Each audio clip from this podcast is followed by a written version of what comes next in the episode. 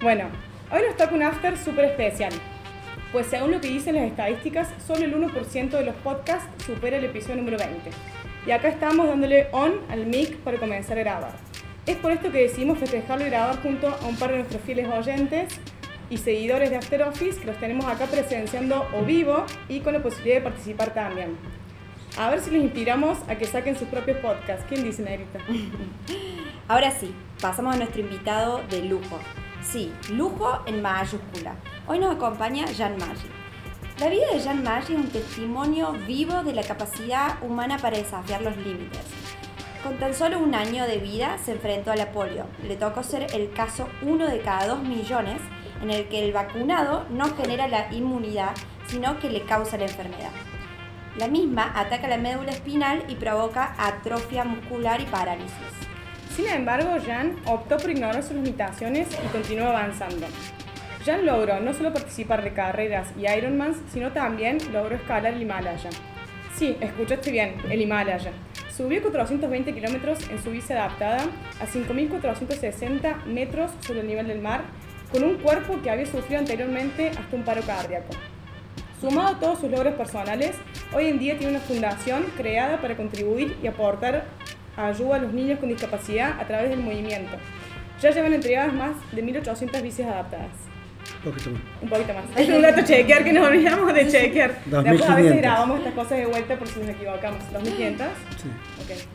En resumen, podemos decir que tenemos a alguien sentado al lado nuestro de otro planeta. No por tener habi- habilidades sobrenaturales, sino por su firme creencia de que los límites existen para ser desafiados. Su historia es un recordatorio de que la voluntad y el apoyo de quienes nos rodean pueden llevarnos mucho más allá de lo que imaginamos. Agradecemos especialmente el apoyo de Estela Artois, Jean Santiaguito, Cambio Bermúdez y Impulso Lab. Sin ellos nada de esta jornada sería posible. Así que bueno, amichos, arrancamos con esta grabación del más allá a ver qué sucede. Que lo disfruten. Gracias por venir. Bueno, bien- ¿qué? ¡Qué nervios! Dale, va. Bienvenidos a After Office, el podcast donde la cerveza fluye mientras charlamos con gente que nos inspira. Vamos a hablar con personas de muchos rubros para conocer sobre sus historias, sus perspectivas y aprender de sus experiencias. Vas a escuchar mucha tona cordobesa que nos reímos fuerte y aún que otro comentario random. Pero eso es parte de la energía que se genera en After Office, donde no hay entrevistados ni entrevistadores, sino un grupo de personas teniendo una charla descontracturada sobre la vida misma. Esperamos que lo disfruten. Mani, micrófono y birranes. Bueno, Jan, bienvenido hoy al After Office, esta edición especial. Acá estamos rodeados de muchas caras. Es como que yo no quiero mirar para Sí, allá. da un poco de miedo. Es como que de repente veo caras y es, es raro. Bienvenidos a unos fieles seguidores que acaban de llegar. Eh, Bueno, bienvenidos a todos, gracias. Para mí también es un día muy especial. Hoy es el Día de la Polio, el Día Internacional de la Polio. Y bueno, eh, siempre estos días te traen como, como que te refrescan por qué estás donde estás y por qué suceden las cosas que suceden en tu vida. claro. Así que, nada, me encanta, me encanta esta modalidad. He tenido infinidad de entrevistas, he tenido, eh, he estado frente a las cámaras un montón de veces, he estado frente a público un montón de veces, pero es la primera vez que filmo o que grabamos eh, un, un podcast en vivo, así que me parece que está buenísimo para todos. Bueno, gracias. Nosotras Jan. cámara es nula, así que vos nos enseñarás. Vos nos Y enseñarás. público menos. Bueno, ya normalmente para empezar con nuestros entrevistados, eh, le preguntamos un poco que nos cuente un poco sobre ellos, así que contanos sobre vos, tu historia, o sea, ¿quién es Jan Maggi? Bueno, John Maggi es, hoy es un sonador serial, eh, así me autodefino. eh, ¿Un al- qué, perdón? Un soñador Un serial. soñador. Eh, así me autodefino. Eh, tuve una vida muy marcada, cambiada por el siglo en dos partes, eh, dos vidas totalmente distintas. Una producto de la no aceptación de mi condición de discapacidad, eh, discapacidad que obtuve por la poliomielitis, y mm, la otra producto de la aceptación. ¿no? Yo creo que, que eso ha marcado eh, mi vida y, ese es, el, hecho que, que logró increíblemente hacer aceptar Eh, mi discapacidad fue un infarto y al que yo digo que es el infarto que me, que me salvó la vida, ¿no? Y, y, bueno, en, en, en, la etapa de la no aceptación eh, fue, fueron 37 años mirándome en el espejo de la desgracia, eh, donde eh, sobrevivía y en ese sobrevivir eh, atentaba contra mi salud, eh, por eso terminé en el infarto y a partir de que acepté mi discapacidad es como que todo empezó a fluir ¿no? y, y, todo aquello que, que, me atrevía a soñar, me, atre me, atrevía a perseguir mi sueño, a convertir mi sueño en plan y cuando vos convertís tus sueños en planes y a tus planes los seguís con pasión, dedicación y esfuerzo, hay altas posibilidades de que logres tus sueños. Eh, y eso es lo que ha venido ocurriendo en este último tiempo de mi vida. Y ya nos querés contar, ya que hoy es el Día Internacional de la Polio, eh, ¿qué es la polio? ¿Qué afecta o dónde te afectó a vos? Eh, bueno, por suerte la polio ya no existe, eh, o existe en muy pocos lugares eh, gracias a la vacuna. lo, paradójico eh, de mi vida es que yo me enfermé con, por la vacuna. Eh, aquella vacuna que tenía que protegerme, en vez de protegerme me, me, metió el virus, porque es, la vacuna, saben, tiene el virus desactivado uh -huh. y ese virus generó la enfermedad. Siempre que cuento esto, automáticamente digo que soy pro vacunar. Uh -huh. ustedes dijeron en la introducción, una de cada dos, dos millones de vacunas falla pero 1.999.999 hacen efecto, claro. eh, volviendo a las estadísticas de que los podcast que es, pasan no son sí. más del 1% de la vacuna, las estadísticas son buenísimas en términos de vacunación y creo que son una, un gran avance de la ciencia. Eh, claro. Recientemente nos hemos dado cuenta de eso, ¿no? así que soy pro vacunar y bueno, después lo que genera el polio es una parálisis eh, en las neuronas motoras, no las sensitivas, eh, neurona que agarra el virus la mata eh, y neurona que muere genera una parálisis muscular. Eh, hay distintas, distintos grados de, polio, de, de, personas que han tenido secuelas de polio, la mayoría en los miembros inferiores y muchos ah. en, la, en, el aparato respiratorio, ah. por eso muchos no sobrevivieron y por eso en el mundo aquellos que tuvimos polio y estamos vivos eh, se los llama sobrevivientes de la polio. Ah, mira, no sabía eso. Eh, porque atacaba el diafragma y el diafragma es lo que te permite respirar, es un músculo. Pero se eh, frena, que siga atacando. Lo paraliza. Claro. De hecho, en, en, en, los primeros días de mi recuperación de la enfermedad, estuve en un pulmotor, que es una máquina que te meten para que eh, que te ayuda a, hacer el trabajo del diafragma. Claro. Eh, pero bueno, eso es cosa del siglo pasado. ¿Y, y vos, Jan, entonces te contagiaste tenías tan solo un año? Yo estaba en el proceso de aprender a caminar. Sí. Eh, yo soy el segundo de cuatro hermanos. Eh, mi mamá ya sabía lo, lo, que era un niño caminando. Entonces, eh, bueno, ella se daba cuenta que me paraba y que yo me caía. Estaba justo en ese proceso de aprender claro. a caminar. Mm. Entonces yo llamaba a mi papá, le dije, che, eh, ya no se para. Eh, mi papá se llevó al médico, me llevó al médico y, y, bueno, Lesama, que era el, el, médico que me atendió, dijo, el, el, el, chico tiene polio, pensamos que es poliomielitis.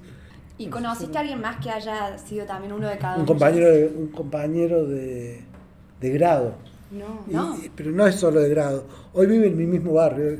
Es increíble. Enrique Divo, es increíble. Porque, ¿En serio? ¿Y él eh, éramos compañeros de éramos compañeros de, mm. del colegio, de, del Zorrilla, y después éramos compañeros y, de, y ahora terminamos viviendo juntos. A él le afectó muy poco. Sí. Él tiene una, una renguera en, la, en, el, en, el, en el. O sea, el cuádriceps, el, no el, el yo de músculo de pierna no conozco mucho. Yo, ni idea. Yo de músculo, músculo de pierna no es muy fuerte. El, el, el gemelo, el gemelo. El gemelo.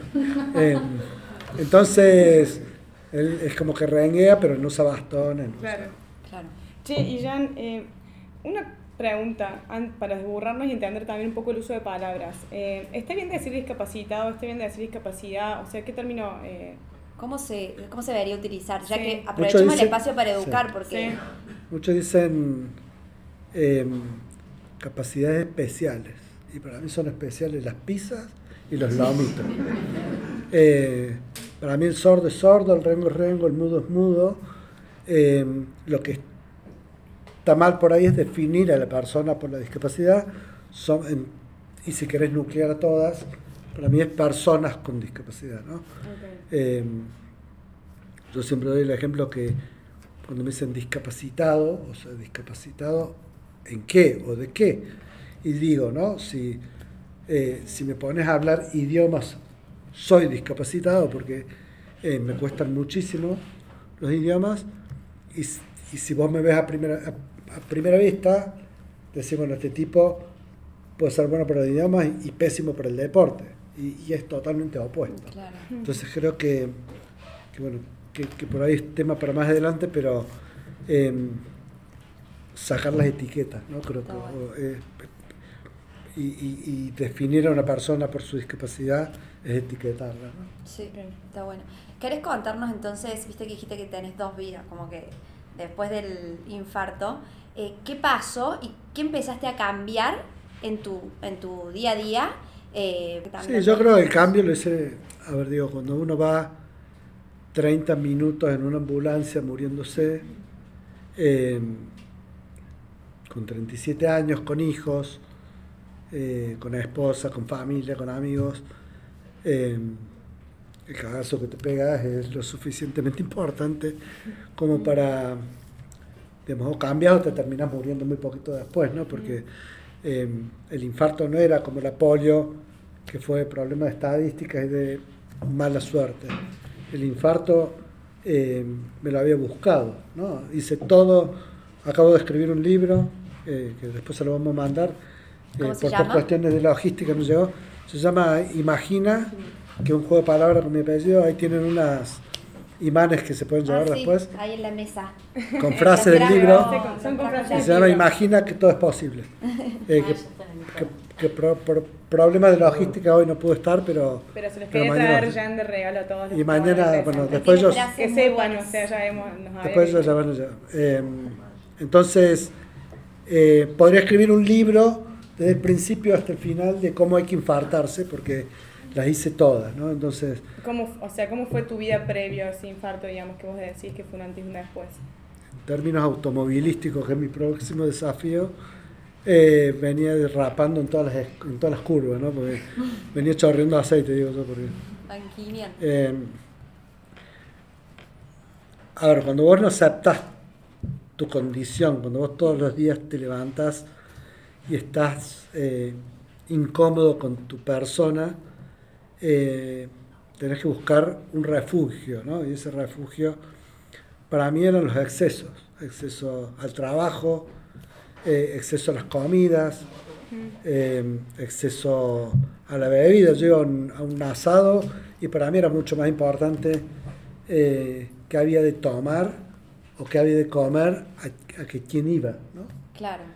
una locura total. Entonces pesaba 19 kilos más que ahora, terminó definitivamente lo que tenía que terminar, eh, que es este infarto. Y, como te digo, yendo en una ambulancia eh, donde con, paramédicos con las paletas desfibriladoras eh, en las manos, viendo en qué momento te agarra el paro, un viernes a las 2 de la tarde, por, por, porque tenía que pasar así, tenía el cardiológico muy cerca, pero eh, optamos por ir a la Allende, que es donde a mí me habían operado toda la vida y donde conocí a los médicos, eh, pero eso significaba que...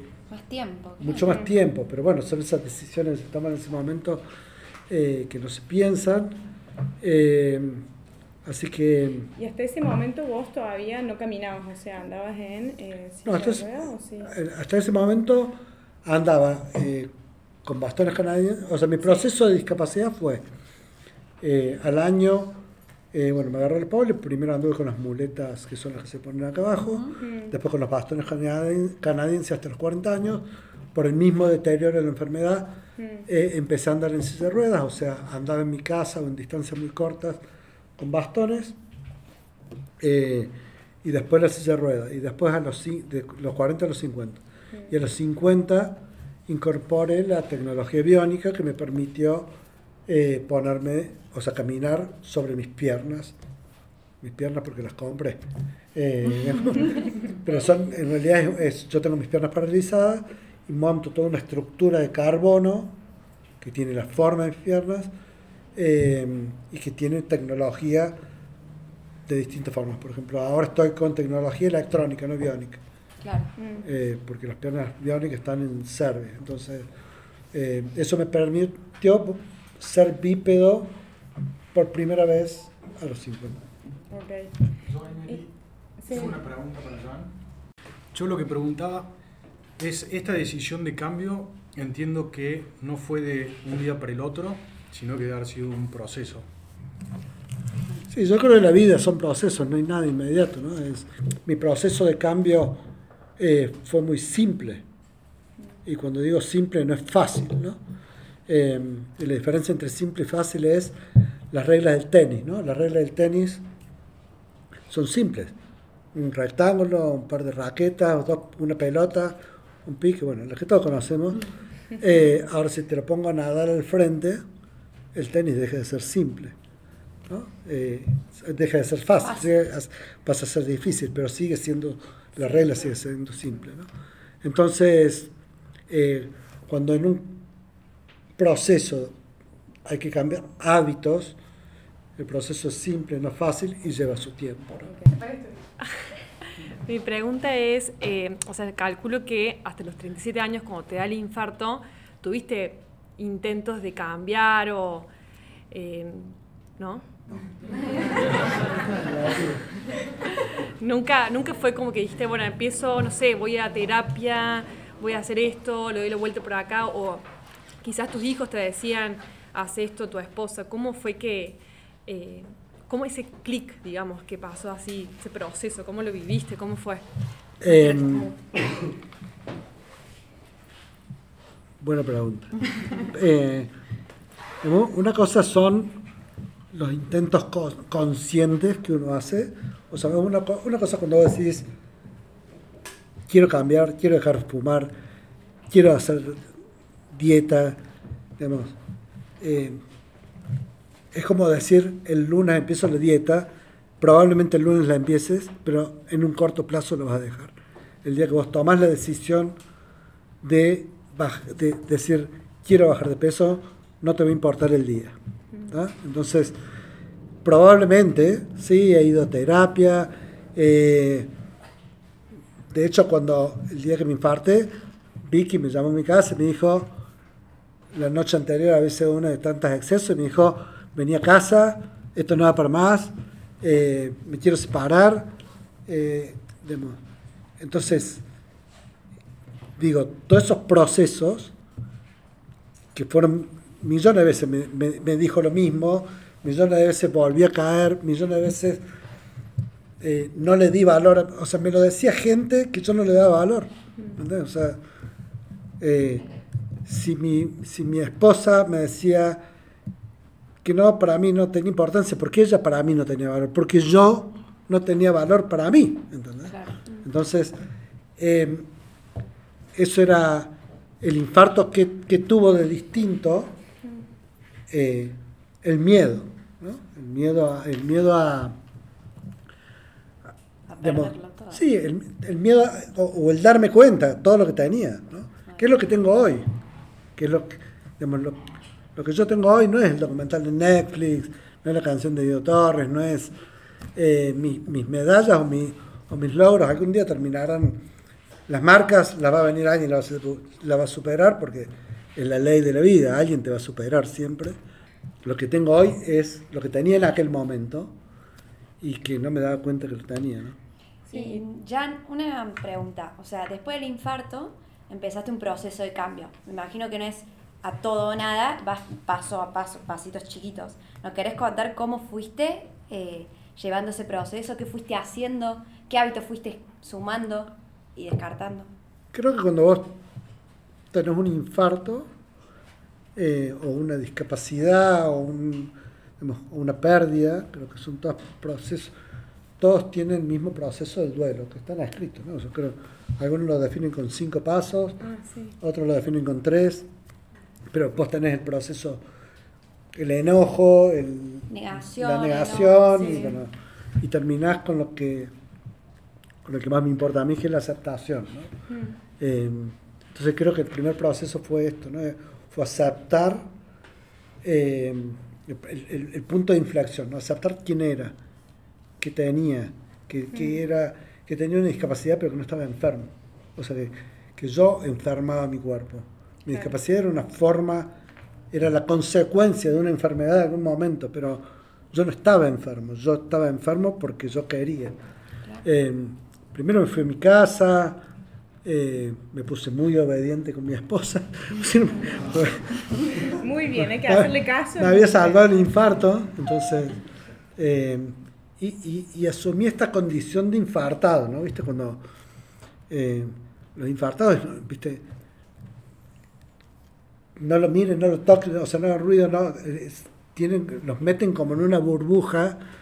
em, con razón, porque bueno, yo tenía un stem puesto, entonces me fui a mi casa, hacía las compras de comprar el pan, comprar claro, me sobraba el tiempo, entonces me puse una huerta, empecé con una huerta chiquita, eh, después sacaba 3 kilos de tomate por día. Nadie, nadie- nadie- Ponía a vender tomate. no, ya nadie quería mis tomates. ¿no?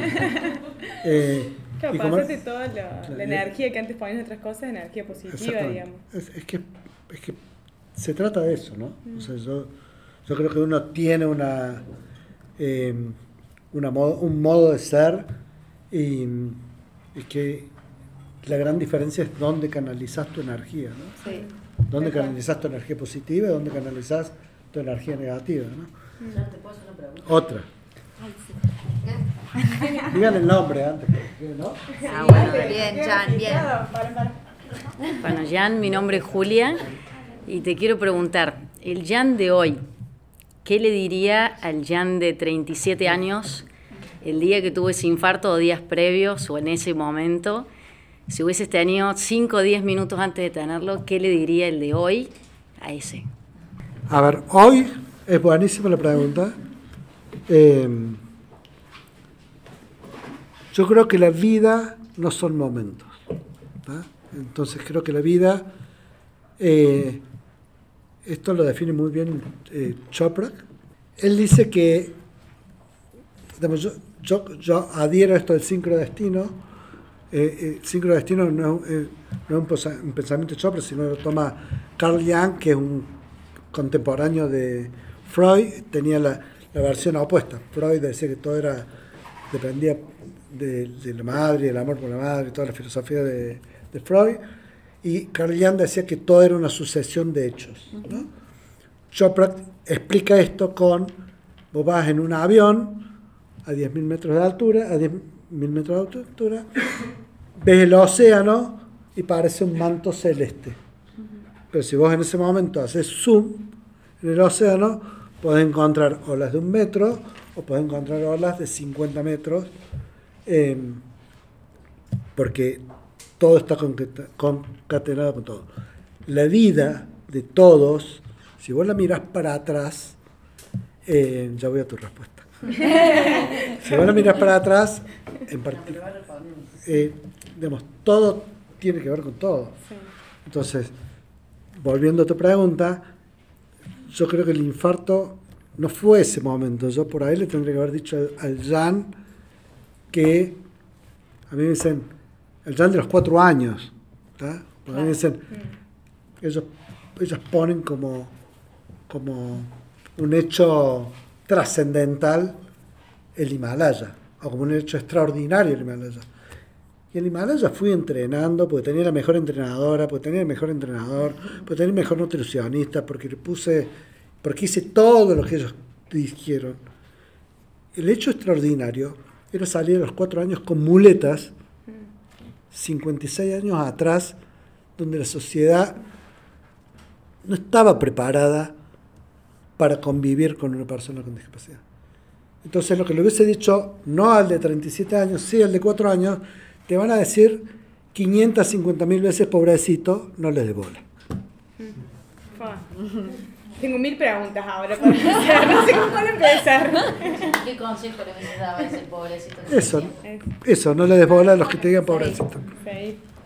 Che, eh, Jan, eh, bueno, tengo, la verdad que sinceramente me surgieron mil preguntas, pero bueno, vamos por algo que, que creo que, bueno, muchos eh, queremos saber, sobre todo lo que vimos tu documental, eh, y los que no, supongo que también, que nos cuentes un poco de tu experiencia en el Himalaya, cómo fue la preparación, eso, un poco, eh, ¿por qué te planteaste este desafío? ¿Cómo surgió el decir, che, quiero ir al Himalaya? O sea, ¿de dónde surgió eso? ¿Fue justo después de este cambio que decís vos, el antes y el después? ¿Cómo fue?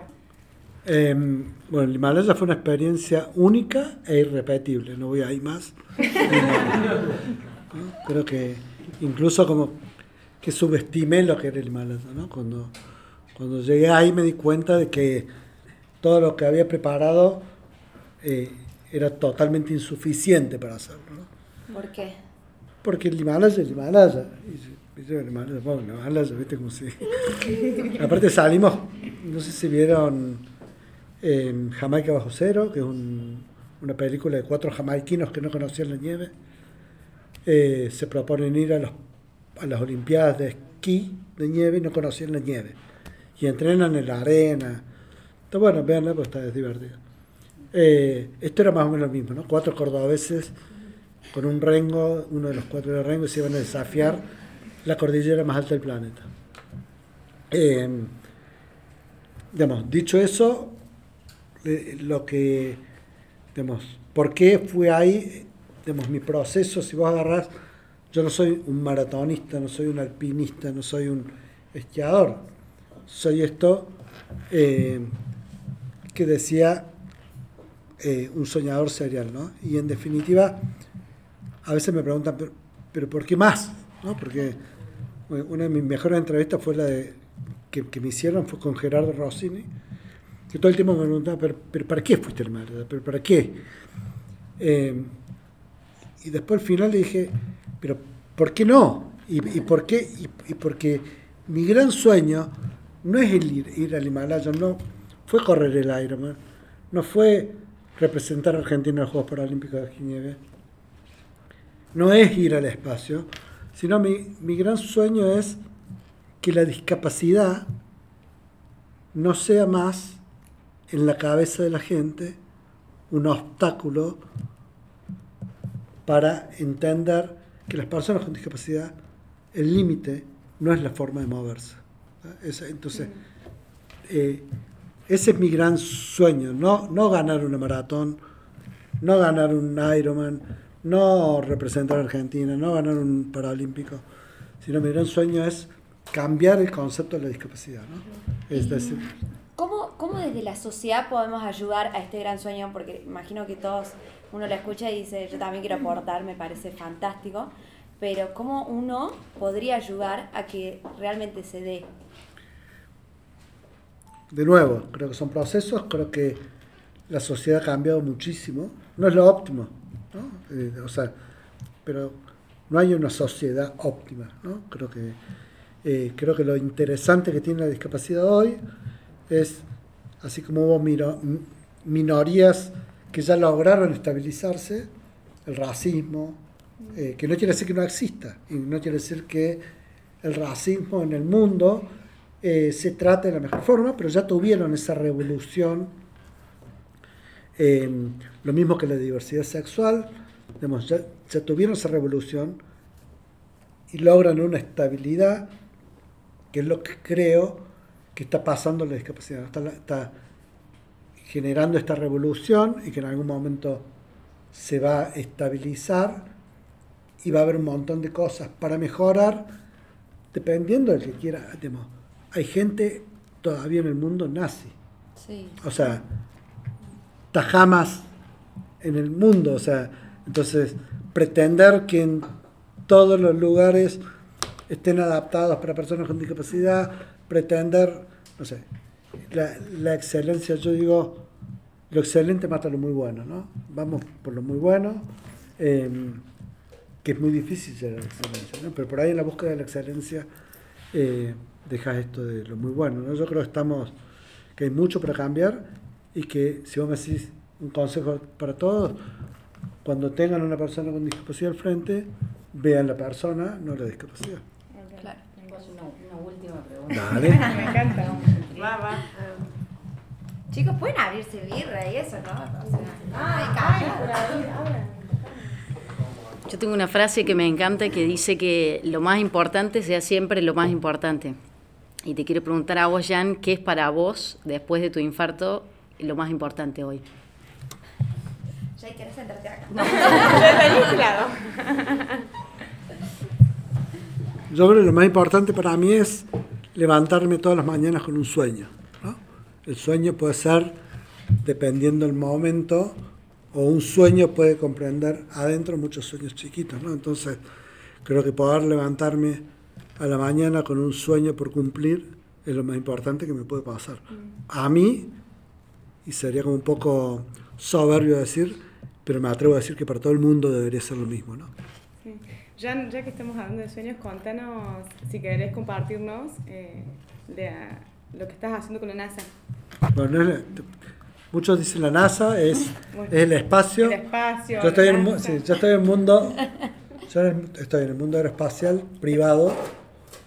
Digamos, NASA, como la agencia europea, como la agencia rusa, son agencias de distintos estados. ¿no?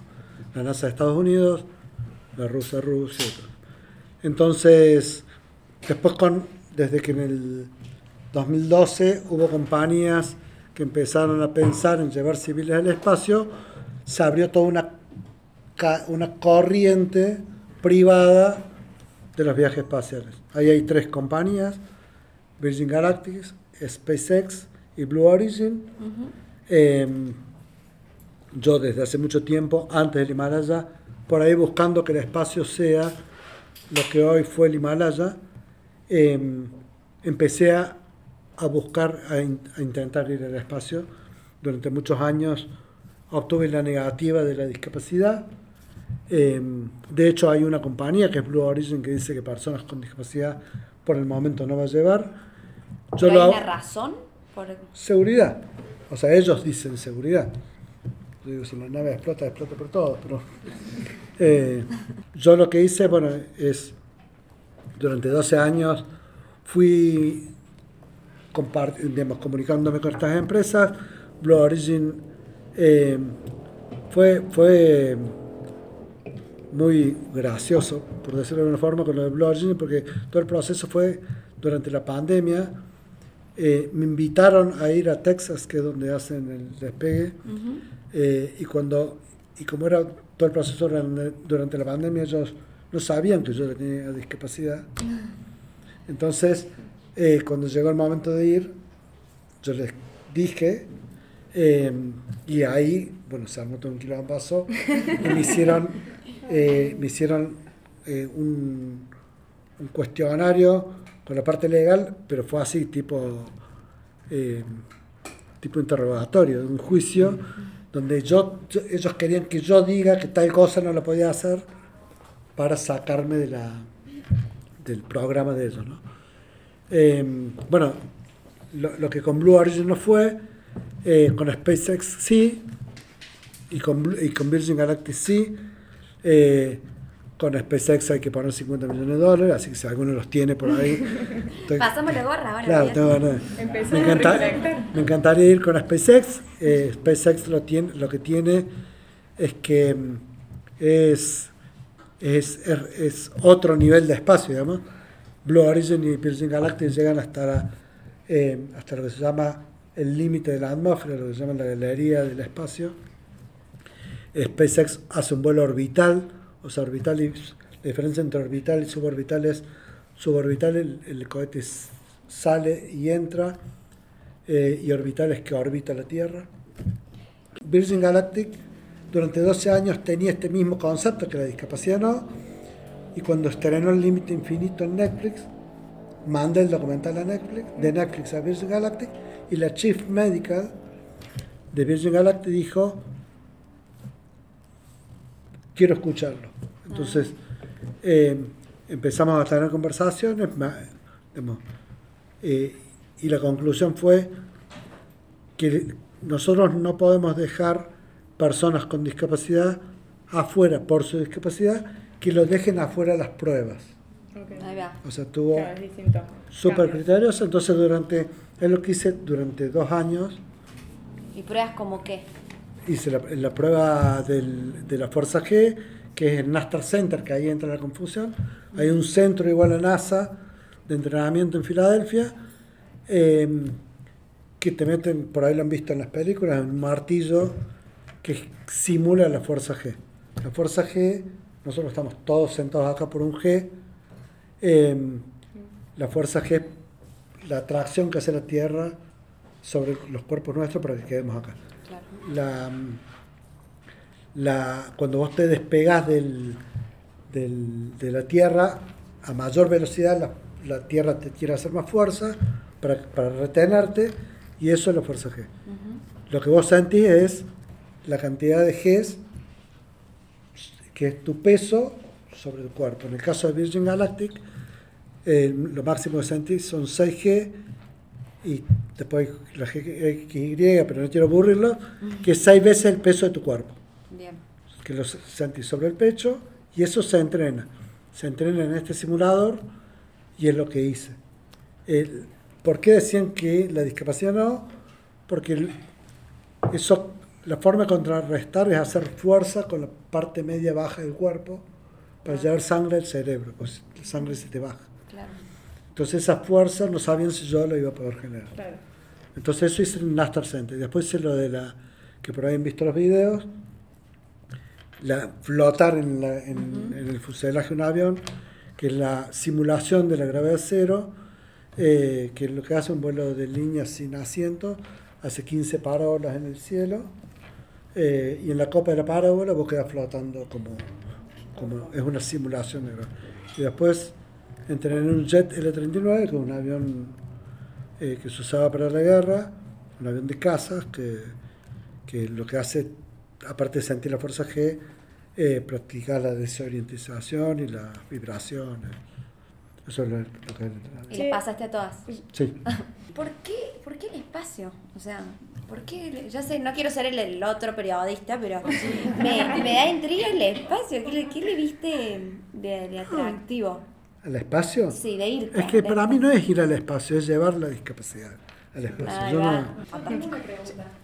Eh, mi pregunta es, viste que vos decías que cuando volviste después del infarto a tu casa, eh, bueno, hiciste la huerta, eh, recolectabas 3 kilos de tomate por día, todo eso.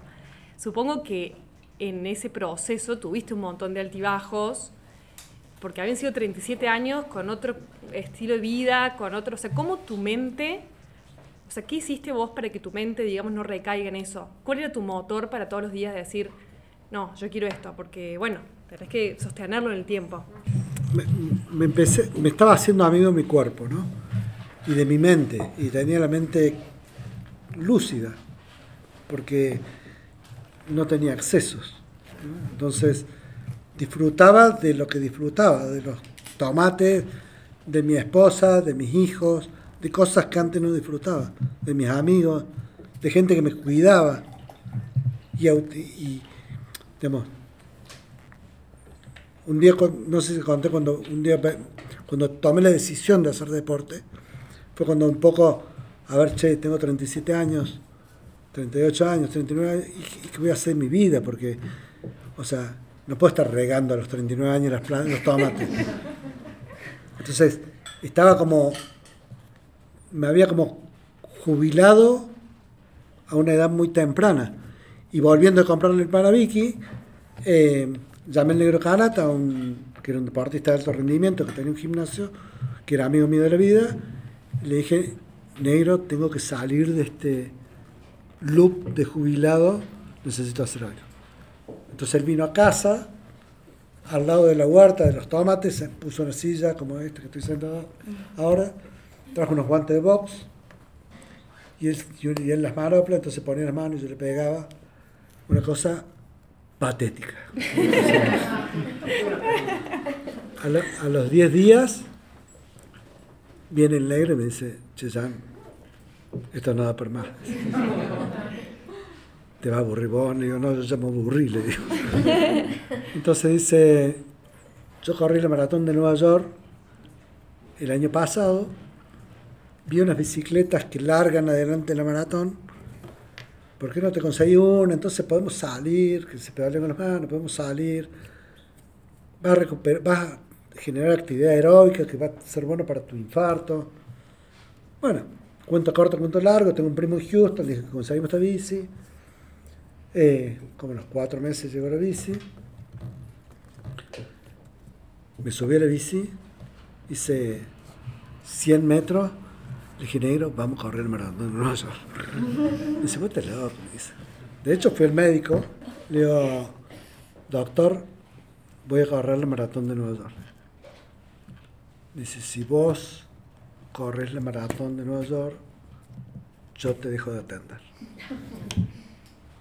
Y siempre digo, no sé, esto creo que es importante, ¿no? Porque obviamente que cambié de médico, ¿no? Eh, y algo parecido pasó el día antes de mi primer entrenamiento largo, que era el maratón de Rosario, eh, para que yo me, me iba a probar en mis 42 kilómetros.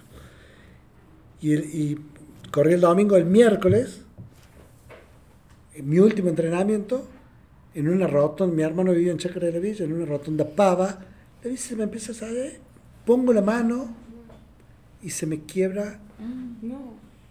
el- esta parte de la mano. Entonces, bueno, Bartolomé Allende. Barto, le digo, se me, me dice, voy a hacer algo que no se hace, me dice, te voy a infiltrar. Porque eh, yo sé todo lo que has luchado y todo lo que para estar acá, pero eh, no uses la infiltración en tu carrera deportiva porque te vas a hacer bolsa. Y así fue, me infiltró. Y ahora, ¿cuál es mi conclusión? No? Barto, sí, sí, ya sé, sus- es su nieta. ¿No? ¿Sería tu nieta? Eh, ¿Quién le está echando? ¿Vos? No, si ya, no, si ya sé quién es. Bufando por acá, acá. Ya sé quién es, la hija, de- ya sé, la Eh, hija la- sobrina, nieta, no sé cómo se dice. Claro. Pero Barto, Barto grande. Barto ¿o no? padre, tu, tu abuelo es. No, mi abuelo Guillermo. Ah, Guillermo, el otro, bueno. Pero El- sí, en El, fin. el- el- sí, el tío, el tío abuelo de ella. Bueno, no, no voy a meter la pata. No, Aparte, si meto la pata, si metiese la pata, digo la verdad. Pero, aparte, Bar- Barto para. No, aparte, voy a pasar el chivo. Barto para mí es Dios en la tierra. Así que. él- y él lo sabe, esto se lo he dicho a él. El- entonces, mira, yo, yo la conclusión que saco es la siguiente, ¿no? Mira cómo lo equivocado que estaba eh, el cardiólogo, por no dar nombres, lo equivocado que estaba, que si yo le hacía caso a él, todo esto no hubiese sucedido. Claro. Mirá lo- pero mirá lo equivocado que estaba. Y Barto, por el contrario, en una de esas, si yo no corría ese maratón, me frustraba y las cosas no hubiesen sucedido. Entonces, em, creo que también por eso a veces no hay que hacer esto, ¿no? Buscar la excelencia, esto que hablaba recién, buscar la excelencia eh, y Una no quedarse con una lo vez me dijo que lo, lo perfecto es enemigo de lo posible. Así es. Así que, tal cual. Úrsula, hay una pregunta. Eh, yo como madre, ya te pregunto, tu mamá o tu papá, si viven, yo cada vez que veo a esa gente que se expone tanto a lo riesgoso y todo, pienso en la madre. ¿Este tipo tiene madre? Porque el Himalaya, la NASA, eh, Tengo madre y está en el cielo. Em, pero mm, me vio, digamos, vio mi etapa de, mara- de maratones, ¿no? Y la culpable de que yo me haya ido la Malaya, el que fue mi mamá, y te voy a explicar por qué. Em, corrí la maratón de Miami, corrí la maratón, eh, perdón, corrí la maratón de Nueva York, corrí otra vez la, la maratón de Nueva York, hice infinidad de cosas con la bici. Eh, y en el 2016, como mucho, en el 2006, eh, perdón, en el 2004, como muchos deportistas, se hartaron del deporte y dejaron. En el 2005 se muere mi mamá. Y yo en honor a ella dije, porque ella ama- amaba verme correr, porque imagínate lo que era para ella. Claro. Nosotros tuvimos 25 operaciones, o sea, juntos, ¿no? Yo me operaba, pero eh, en el Allende. ¿Hablo, hablo bien o mal? ¿Eh? No, no. ahora, me, ahora me cuido. Eh, y yo le veía sufrir a mi vieja. Yo tenía un contacto, o sea, imagínate, yo cuando me operaban estaba, a mí me operaban el primer viernes de las vacaciones de julio, yo no tengo vacaciones de julio. El primer viernes para que, porque la operación significaba que estar 15 días, eh, esos 15 días en cama, 15 días más de las clases. Entonces la única forma de que yo no pierda el colegio eh, era esa, es que me operaran el primer viernes de las vacaciones de julio. Eh, entonces, y, y en ese tiempo era la pierna enyesada, la chata, la, no sé si los chicos saben ahora lo que es la chata, pero, eh, el higieni- higienizarme desde los 5 años hasta los 18 años, todos los años. Un año estuve nueve meses en cama, con las dos piernas enyesadas y la mano enyesada. A los 5 años estuve 5 meses enyesado desde acá hasta la punta de los pies, arqueado, No, porque era la forma en que tenía... Entonces, de eso, a verme llegar en una maratón, ella amaba. Entonces, mi homenaje a ella, dije, voy a correr una maratón más. Corrí la maratón de Roma y ahí me enganché de nuevo con el deporte. Entonces, Y ahí fuiste una tras otra. Bueno, allá surgió una pregunta. Bueno, primero decirte que sos un ejemplo full y que viene el documental que termina con lo de tu proyecto de las bicis adaptadas y justo termina con eso y me quedé con intriga para que nos expliques un poco más porque me pareció espectacular. Eh, bueno, cuando, cuando llegué del Himalaya, eh, que, se había hecho eco la prensa del mundo, eh, habíamos salido con, con esto de que había llegado una pers- persona con discapacidad del Himalaya, que nunca antes había llegado. eh, dijimos con Vicky, bueno, aprovechemos este minuto de fama para algo. Y fue para eso, para poner la fundación, digamos. Eh, y la- nosotros habíamos hecho un primer documental que habían hecho los chicos que fueron conmigo a- al, al Himalaya, que se llama Challenge Himalaya, y que yo lo usaba para dar mis charlas. Eh, entonces, en la presentación de ese documental, dijimos, larguemos la fundación, eh, sin saber mucho qué íbamos a hacer. Y que me acuerdo fui a Mario Pereira. Mario Pereira se había copado mucho con mi historia porque su madre había tenido polio. Eh, eso me enteré mucho después de que llenamos dos eh, funciones del- de la Ciudad de las Artes. La Ciudad de las Artes tiene 525 butacas. Entonces cuando empezamos a buscar para proyectar esto, la, la rectora de la Universidad eh, Provincial me dice, te presto la Artes. Y nos paramos frente, había 550. Y le digo, yo tengo so- 525 butacas. Yo digo, yo tengo que sortear un auto para, para llenar esto. Eh, entonces se me ocurrió ir a verlo a Mario Pereira, que ya había sacado unas par de notas. Me dice, no, vos preocupate, nene. Dice, lo vamos a llenar. Bueno, hicimos dos funciones. Por él, no por mí. Porque él Ay, empezó a dar. No, bueno, pero él empezó a dar manija de una forma desmedida. Yo decía... Entonces un día Mario me confesó de que su madre había tenido polio. Y ahí es como que, no me dijo, dice esto por... Pero, entonces yo soy, gracias a Bartolomé y a Mario Pereira. Em, ¿Y cómo arrancó la fundación? y entonces ese día que, que había tanta gente y que estábamos como en los medios, eh, dijimos con Miki, bueno, larguemos la fundación. ¿Y qué hacemos? Y compremos bicicletas como la tuya y las donemos. Entonces fue eso exactamente el 29 de abril de 2016 que anuncié que iba a largar la fundación y que iba eh, a poner jóvenes en movimiento a través del deporte. Las bicis en ese momento las comprabas. No, en ese, claro, en ese momento las compraba y de dónde surgían los fondos, las empresas me llamaban para que yo dé charlas y empezamos a y empezaba a cambiar charlas por bicicleta. En ese momento como me conocían los de cadena 3 nomás, la primera empresa que hablé, hablé por media bici. O sea, le dije, che, una bici, porque me llamaban para, me decía, venga a dar una charla, ¿cuánto cobra? No, le digo, no cobro, pero tampoco voy a gratis, le compremos una bici a un chico con discapacidad que no tenga recursos. ¿Y cuánto sale la bici? En ese momento salía mil dólares. No, dice mucho, media, bueno, media bici. y entonces empecé esto, a cambiar charlas por bicicletas.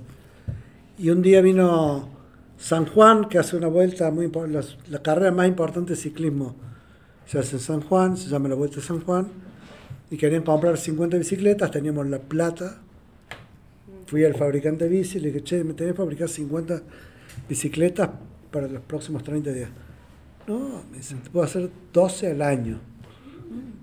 Entonces, bueno, no entregamos esas bicis y dije, pongamos una fábrica de bicicletas y la pongamos con los jóvenes que ya les entregamos bici, que eran jóvenes con discapacidad. Entonces, salimos con ese proyecto, armar una fábrica de bicicletas que sea fabricada toda, que trabajen todos chicos con discapacidad y hasta ahí la fundación era Vicky, mi esposa, yo y Germán, eh, Germán un chico que después, un amigo mío con discapacidad que después se fue, eh, porque tiene una discapacidad muy severa y no le permitía el ritmo. Eh, entonces dije, bueno, ya, y, mi familia, ¿no? Era una cosa... eh, entonces llamé a, referentes de la, de la sociedad y les conté el proyecto y le dije si querían conformar un consejo de ideas y a partir del 2018 eh, la, la fundación tiene institución y eh, el proyecto principal fue la fábrica. ¿Cuántas fabrican por, cuántas pueden fabricar por mes o por año? Eh, en el 2020 se muere una de las nenas, una de las primeras nenas que yo le había dado la bicicleta. Eh, y cuando le escribí a la madre, porque no le pude hablar porque me había chocado mucho su, su muerte, eh, 23 años, eh, la madre me dice, gracias por, por darle alas a Diana y sacarle de la silla de ruedas, em, referente a la bici, y a mí me conmovió muchísimo. Entonces, llamé a Jessica, que es la administrativa de la fundación, le dije, Jessica, ¿cuántas bicicletas tenemos, cuántas solicitudes tenemos para entregar? Y me dijo 700. Entonces, corte y me quedé pensando, digo, bueno, si hago una campaña para juntar 700 bicicletas, voy a usar a, gracias a Campane, la conocí a Darín, conocí a, a Franchella, conocí a, ¿cómo se llama? Natalia Oreiro. Entonces, lo que se me ocurrió en ese momento era convocar a ellos que me invit, que me ayuden a o sea, que hagan el mensaje para juntar fondos para buscar las 700 bicicletas. Pero dije, bueno, cuando saquemos una campaña para juntar 700 bicicletas, van a venir otros que van a querer bicicletas, vamos a entregar mil bicicletas. Entonces agarré, junté a todos los, estábamos todavía en, las- en las reuniones por Zoom, agarré el consejo y dije, necesito hablar con ustedes. Dije, quiero entregar mil bicicletas. Venimos entregando 70 en los eventos. Me dije, estás re loco, pero te vamos a acompañar. ¿En, qué la, ¿En cuánto tiempo tenías que hacer? Y bueno, eso fue en septiembre, o sea, fue, en- perdón, eso fue en julio. eh, las empezamos a fabricar en septiembre y las entregamos el 3 de diciembre, que es el Día Internacional de las Personas con Discapacidad. Ahí viene tu respuesta. Pudimos fabricar mil bicicletas de septiembre a diciembre. En realidad lo que nosotros hacíamos hasta ese momento era ensamblar solamente. El cuadro lo comprábamos tuvimos que fabricar los mil cuadros, entonces hicimos un acuerdo, un acuerdo con Bicicletería Enrique, una empresa nos hizo las matrices y los caños, digamos, se soldaron en bicicletería Enrique y, nos- y se pintaron y nosotros las ensamblamos. Bueno, yo quería preguntarte un poco por tu carrera como deportista y deportista del espacio. Eh, y quería preguntarte cómo es tu proceso de preparación.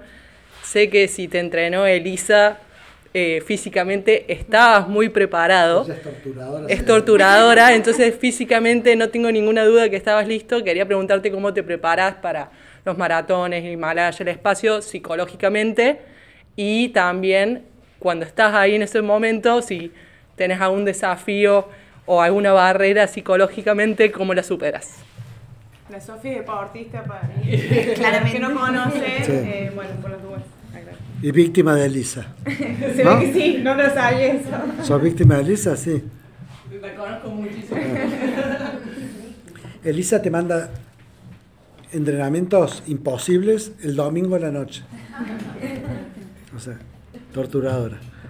Bueno, hubo como etapas, ¿no? O sea, una cosa es la, la cómo me preparé para la maratón de Nueva York, que estuve un año preparándome, que venía de, de pesar 19 kilos más que ahora, de un infarto, de, de, esta otra vida, a tratar de hacer 42 kilómetros eh, en, en Nueva York, digamos, era eh, una cosa fue eso, que creo que ahí eh, primó mucho la, el entusiasmo, ¿no? Creo que ahí no había tiempos para, todavía no había tomado conciencia de lo que era la competencia. Eh, después las otras competencias las parí porque eh, yo me levanto a la mañana, me miro al espejo y quiero competir conmigo mismo, o sea, soy súper competitivo. Entonces, las otras maratones ya las sufrí más porque quería, eh, ya, ya miraba, bueno, yo hice en el entrenamiento 2 horas 09, entonces me fijaba en la lista de los del año pasado, entonces puedo salir tercero, entonces quiero salir segundo. Claro, pero esa es la lista, le miran todos, entonces todos hacen mucho mejor tiempo que el tuyo, entonces sales 15, no salís ni... Entonces, esa es la digamos, cada vez que repetí en búsqueda de lograr un desafío, un puesto mejor, la sufrí, ¿no? Eh, los Paralímpicos volví súper frustrado porque salí 100 de 100. O sea, fui el primero en volverme.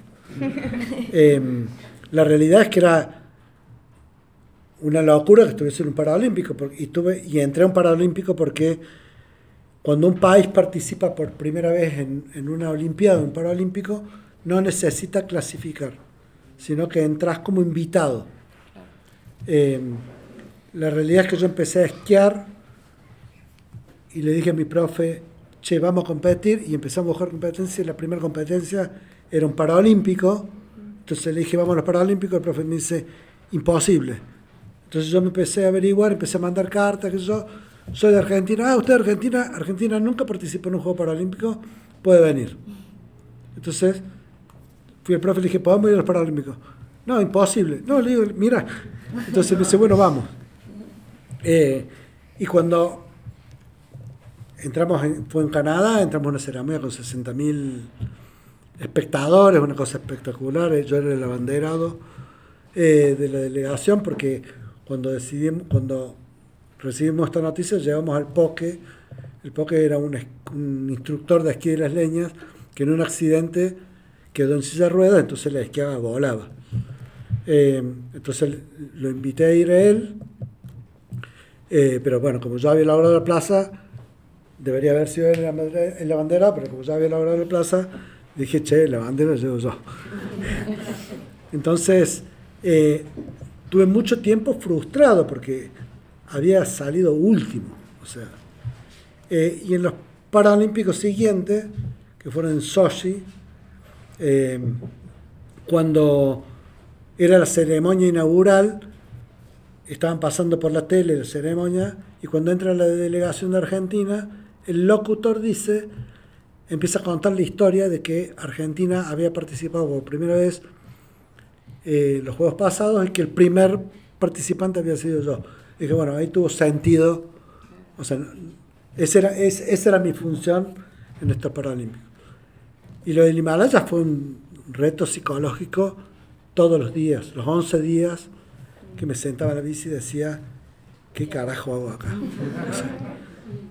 Y me acostaba en la carpa y tenía miedo, porque yo no era una, yo soy no era una persona de montaña. Fuimos, viste cuando uno eh, tiene miedo, viste como, como como, como mi ley más ahora que tienen transar con todo el mundo, viste, yo en ese momento quería transar con todo el mundo también, entonces le escribí al Papa, le dije, y la carta al Papa decía, debo, me da vergüenza escribirle porque debo confesarle que no soy devoto, pero, pero me gusta lo que dice, Ahora ayúdeme. Sí. Eh, me gustaría recibir su bendición. Y, y me contestó y fui allá, ¿no? Al, al- y él me regaló un, un crucifijo, un, no, un rosario, un rosario. Me regaló el rosario. Y yo cargaba el rosario en la carpa, pero no sabía ni rezar ni el Padre Nuestro. O sea, era, eh, pero porque te- yo me acosté en la carpa y empezaban los vientos del Himalaya, soy, yo, o sea, viento y sin luz. Yo decía, ¿qué hago acá? ¿Qué hago? Y quería dormirme. que lo- eh, entonces, ese mi desafío psicológico era todo momento. O sea, era- me quería volver. A mí me dicen, ¿qué pensaste cuando llegaste arriba? Me quiero volver. No le llegó a disfrutar. ¿Cómo bajo? En No, helicóptero. es que no, no disfruté un segundo el Himalaya. Hoy disfruto el Himalaya. No, porque llegaste a la discapacidad ya. Qué loco, Sí, hoy disfruto- arriba. No, nunca lo disfruto. Pero hoy disfruto cuando veo el documental, cuando veo esto, cuando, cuando pasan estas cosas, que sin el Himalaya no hubiese sucedido. Che, Pepi tiene una pregunta. En realidad son dos preguntas, se derivan un poco de, de- de la de recién. Eh, primero, sos un gran soñador, pero también veo mucha ejecución, mucha disciplina en todo lo que has logrado. Y son todos logros que sos primero siempre, o, o- llegás a un punto muy alto. Entonces, me interesa saber cuáles son las, las capacidades o las virtudes que tenés o que has adquirido para llegar todo a, tope.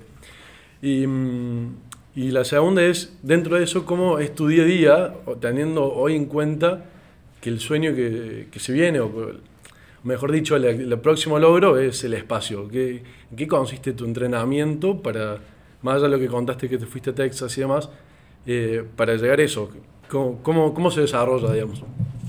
Yo creo que todos los sueños que no los convertís en un plan eh, terminan siendo alucinaciones. Entonces, eh, no tiene sentido soñar si no tenés capacidad de ponerlo en plan.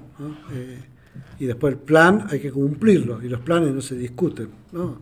Entonces, eh, creo que lo, lo- lo que me hace hacer lo que me hace ser exitoso en cumplir mis sueños es que tengo claro eh, este, este manualcito, ¿no? esta, esta definición que es el sueño se convierte en plan, el plan no se discute y el plan se lo, se lo persigue con pasión, dedicación y esfuerzo. Y cuando uno abandona un sueño o no lo cumple, es porque ese sueño no era lo suficientemente grande para vos. ¿no? Entonces, em, eso con respecto a, a- por qué cumplo mis sueños. Em, el hecho de que, de que sea el primero ha sido anecdótico, digamos, porque lo podría, no, no es que yo tenga una capacidad especial. O sea, yo, vos estás más preparado, sí, teóricamente, o no, no estás más preparado. Tenés más herramientas para ir al Himalaya que yo. Eh, entonces, cualquiera de los que estamos acá lo podemos hacer. Tenés que estar dispuesto a cumplir el plan. ¿no? Eh, entonces digo, ¿por qué lo hice yo? Y porque se me ocurrió. Entonces digo, aparte de ser soñador, es muy importante en la vida ser curioso. ¿no? Y decir, bueno, el Himalaya surge, que por ahí alguien lo preguntó, de un- una persona que viene y me dice, che, filmemos, escuché tu historia en la radio, eh, me gustaría filmar un documental para presentar en Banff, que es un festival de cine montaña. Dice, me gustaría ir a Corona del Inca, que queda en La Rioja, a 5.000 y pico metros de altura. Y, mira, y, y en el trayecto contamos la, historia y presentamos el documental. Le digo, bueno, vamos, vamos a La Rioja, primera vez que se trata. Entonces, cuando fuimos, Le digo, aparte yo nunca estuve en la altura, tendría que probar. Entonces cuando fuimos, fuimos a Pircas Negras, Laguna Brava, a probarme la altura. Bueno, me sentí bien con la bici. Y cuando volvíamos digo, che, pero ¿a cuánto está el punto más alto del planeta? No, no sé, pero googleemos. Y el punto más alto del planeta estaba a 200 metros más que La Rioja. Y digo, che, ya que lo vamos a hacer, la hagamos bien. Vamos a, una cosa de La Rioja, a, correr en el link otra cosa de Himalaya. Así que vamos al Himalaya. Entonces digo, por ahí también es buscar la oportunidad, ¿no? Eh, Sí. eh, yo digo, los milagros están ahí, hay que salir a buscarlos. ¿no? Eh, la otra pregunta que me hiciste es lo del espacio. Eh, la verdad es que mi, mi sueño, que era doblarle el brazo a las, a las compañías espaciales, cuando hablo doblarle el brazo a las compañías espaciales, estoy hablando de Elon Musk, estoy hablando de Richard Branson, estoy hablando de Jeff Bezos, de que una persona con discapacidad podía ir, ¿no? Yo hoy tengo el asiento 400 de Virgin Galactic. Virgin Galactic va a llevar 800 pasajeros. Ya es un hecho. ¿Eh? Ya es un hecho que vas. Por eso, pero para. puede- Tranquilo. Yo tengo el asiento 400, ¿está? De 800. La realidad es que van por el vuelo 30, o sea, por el pasajero 30. Han hecho, han llevado 30 pasajeros al espacio en 12 años. ¿Está? Está bien que los últimos 30, los, o sea, los, los Fueron incrementando. no, no, los 30 se han llevado en este último año, pero el proceso fue dos años. Digamos, si vos haces el cálculo, si haces regla de tres simple, yo volaría dentro de 10 años. Entonces, tengo en este caso la ventaja de la discapacidad que podrían ponerme como un vuelo eh, por alguna causa antes, pero son todas suposiciones. Entonces, la frutilla del de la torta para mí sería ir al espacio, pero creo que mi gran logro ya lo, ya lo, ya lo hice. ¿me? Esto de, de que pasar, de que las compañías digan personas con discapacidad no, a que, las compa- a que tener un contrato firmado con una compañía eh, ya es un gran paso para la discapacidad. ¿no?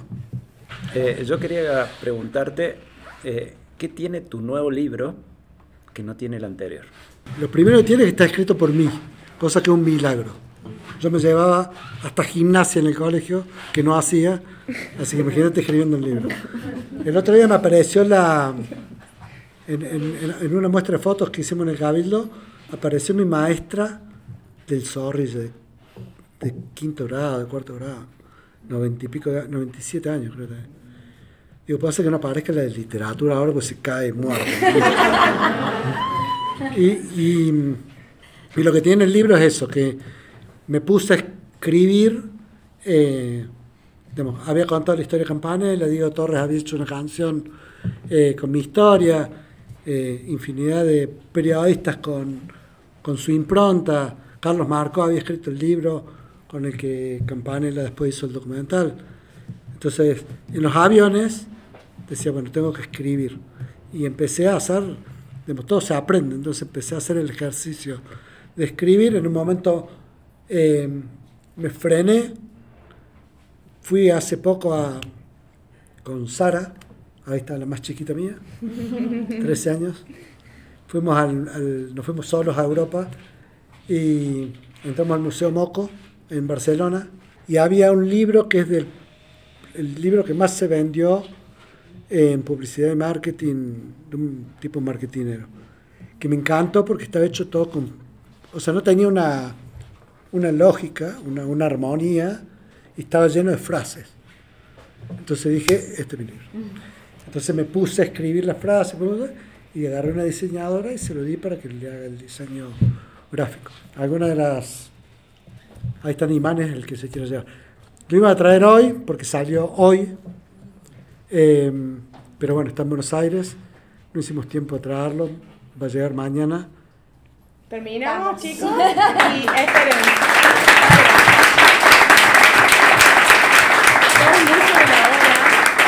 Supongo que todos tenemos miles de preguntas para hacerle y felicitarlo, Jan, porque realmente su historia es eh, única. O sea, No. realmente, Jan, es increíble. Gracias por estar acá hoy presente con nosotros. bueno gracias a ustedes Eh, de verdad, increíble todo lo que nos contó, no sé, la energía que vivieron todos los que estuvieron presentes, es lo que vivimos nosotros cada vez que entrevistamos a alguien. Ay, eso me. Eh, y bueno, para cerrar, eh, vamos a hacer un ping-pong, pero este ping-pong va a ser distinto.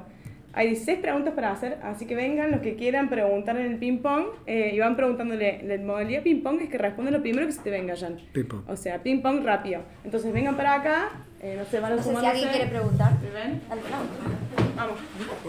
¿Algún hobby aparte de la bici? Lego y ajedrez. ¿Playa o montaña? Montaña. ¿Alguna canción que te guste mucho? Hoy de Diego Torres.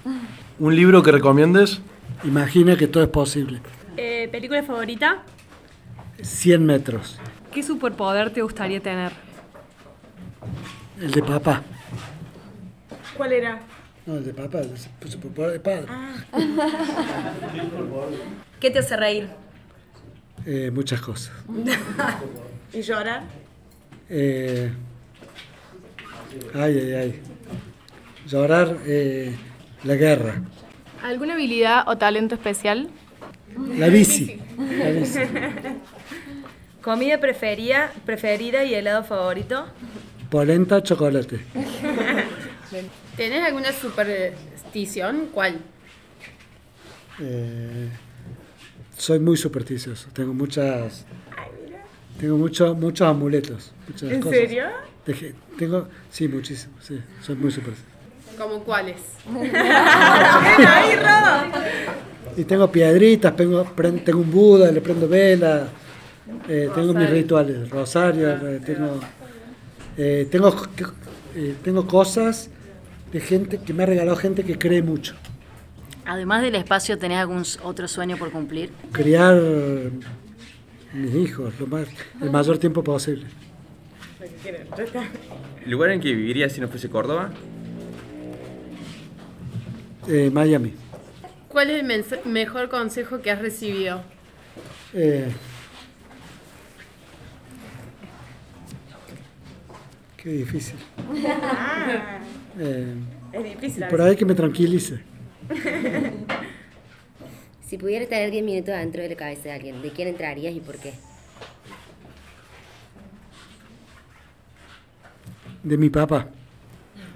¿Por qué? Yo también.